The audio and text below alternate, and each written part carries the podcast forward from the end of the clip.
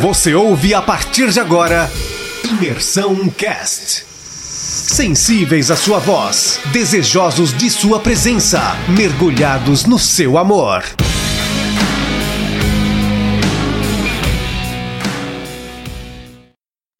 Fala galera, como é que vocês estão? Espero que vocês todos estejam bem. É... Eu quero falar hoje com vocês sobre Gênesis 3. E uma das coisas que eu queria começar falando com vocês é: vocês creem em Deus? E creem que tudo ele pode fazer? O porquê desse meu questionamento? Se a gente crê que tudo ele pode fazer, a gente pode acreditar que é, uma mula pode falar, uma baleia pode engolir um profeta e esse profeta ficar guardado é, a quantidade de dias, independente que Deus quiser. A gente crê que Jesus ele ressuscitou. E o porquê que eu estou falando isso? Gênesis 3 começa assim: Ora, a serpente era a mais astuta de todos os animais do campo que o Senhor Deus tinha feito. E ela disse à mulher: É assim que Deus disse: Não comereis de toda a árvore do jardim?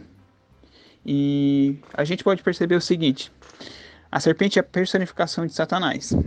E uma das coisas que Satanás ele sempre vem fazer com a gente é sempre lançar dúvidas. E uma coisa que quando eu li isso que veio ver meu coração, a gente pode perceber lá, se não me engano, em Mateus 4, que Jesus está no deserto. O que que Satanás ele faz? Ele começa a lançar, se tu és o filho de Deus, começa a lançar algumas alguns ifs na nossa na nossa mente, algumas e se, e se, e dúvidas e algumas coisas para para não questionar e, e ver o que que a gente tem de resposta. E a gente pode perceber que a mulher no versículo 2 e 3 ela, ela diz algo que está diferente do que está descrito em, em Gênesis 2, 16 e 17. Ela aumenta ali a parte do não, nele não tocarás. Então a gente pode perceber o seguinte: quem passou a informação para a mulher foi o homem. Era da responsabilidade do homem ter instruído a mulher no melhor caminho como líder daquele local. Quando Gênesis 2 e 3 fala ali, é, Gênesis capítulo 3, versículo 2 e 3 diz o seguinte: e disse a mulher: Do fruto da árvore do jardim comeremos, mas os frutos da, do jardim que está no, sem, no meio do jardim, disse Deus: Não comereis dele, nem nele tocarás, para que não morrais. Então a gente pode perceber que ali no, no Gênesis 2, 16, 17 não fala em tocarás, então pode ter havido uma, uma falha de comunicação.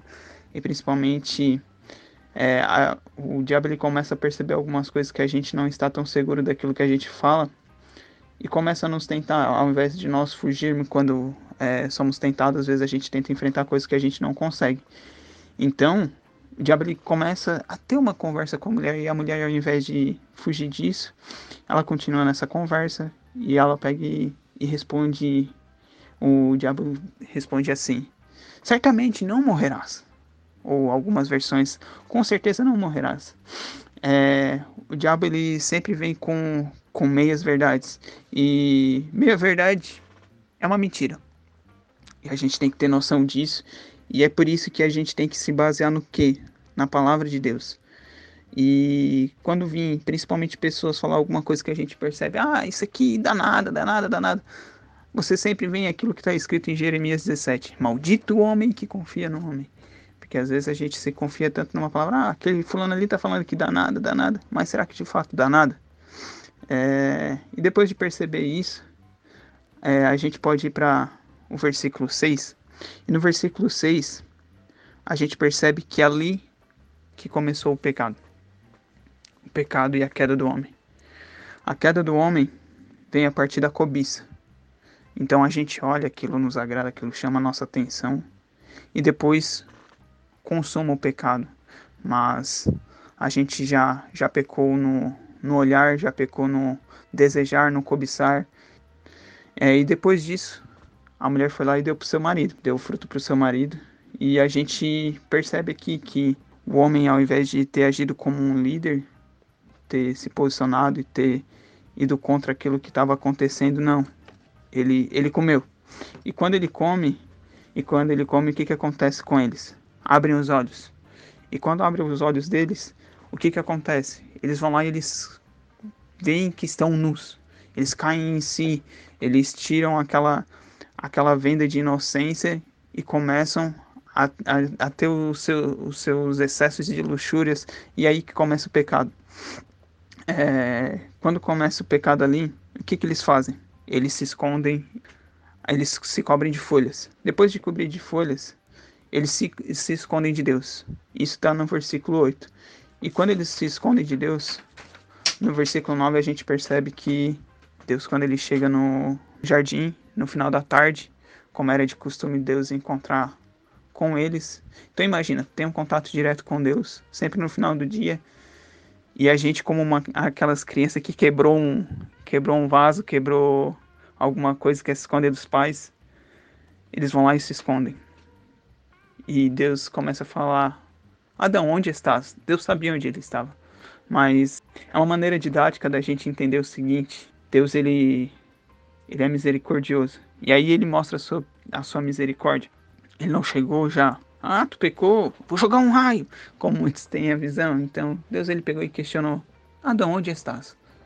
E Adão ele saiu de onde que ele estava e diz, e diz o seguinte no, no versículo no versículo 10. Ouvi a tua voz soar é, no jardim e temi, porque estava nu e me escondi. E a gente percebe que aí caiu em si o, o homem estava nu. Quando, no, quando o homem cai que estava nu, o, a gente tem aqui Deus também questionando o porquê Deus sempre questiona o, o homem em questão ao seu pecado, para mostrar, para fazer o homem cair em si sobre aquilo que ele cometeu. E a gente vê o seguinte nos versículos 12 e 13: a irresponsabilidade humana, a terceirização do pecado. É, Deus questiona: como assim? Tu sabe que tu estavas nu? É, comeste do, do fruto que ordenei que não comesse? E o que, que Adão faz? Ó, oh, a mulher que tu me deste. Adão culpa Deus e culpa a mulher. Daí Deus vai lá e pergunta para a mulher e a mulher vai lá e culpa o diabo. A gente tem esse, esse mero costume de culpar os outros pelas coisas que acontecem na nossa vida, ao invés de assumir aquilo que de fato aconteceu. Então, a gente no versículo, no versículo 14 começa a parte do, do castigo. E o castigo primeiro vem para vem a serpente. É, a serpente ela teria inimizade com a mulher, e além da inimizade com a mulher, ela sempre iria rastejar. Então a gente pode tirar com base nisso que antes a serpente tinha pata. Mas como assim a serpente tinha pata? É o que eu falei no início. Se a gente crê que Deus ele é soberano sobre tudo, a gente a gente crê que Deus ele pode fazer uma uma mula falar, a gente crê que uma serpente pode falar, porque Deus pode agir sobre tudo e sobre todos e fazer da maneira que ele quer.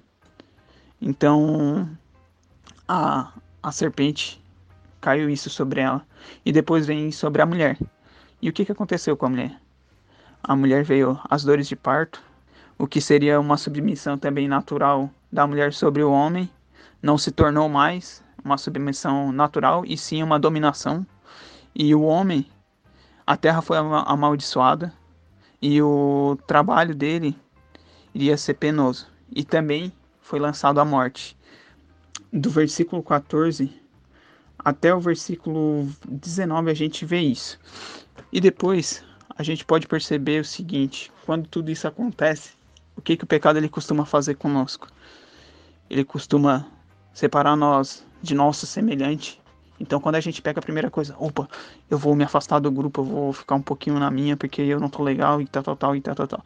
Vou me afastar. Depois da gente se afastar do nosso semelhante, o que, que a gente faz? A gente se afasta de Deus também.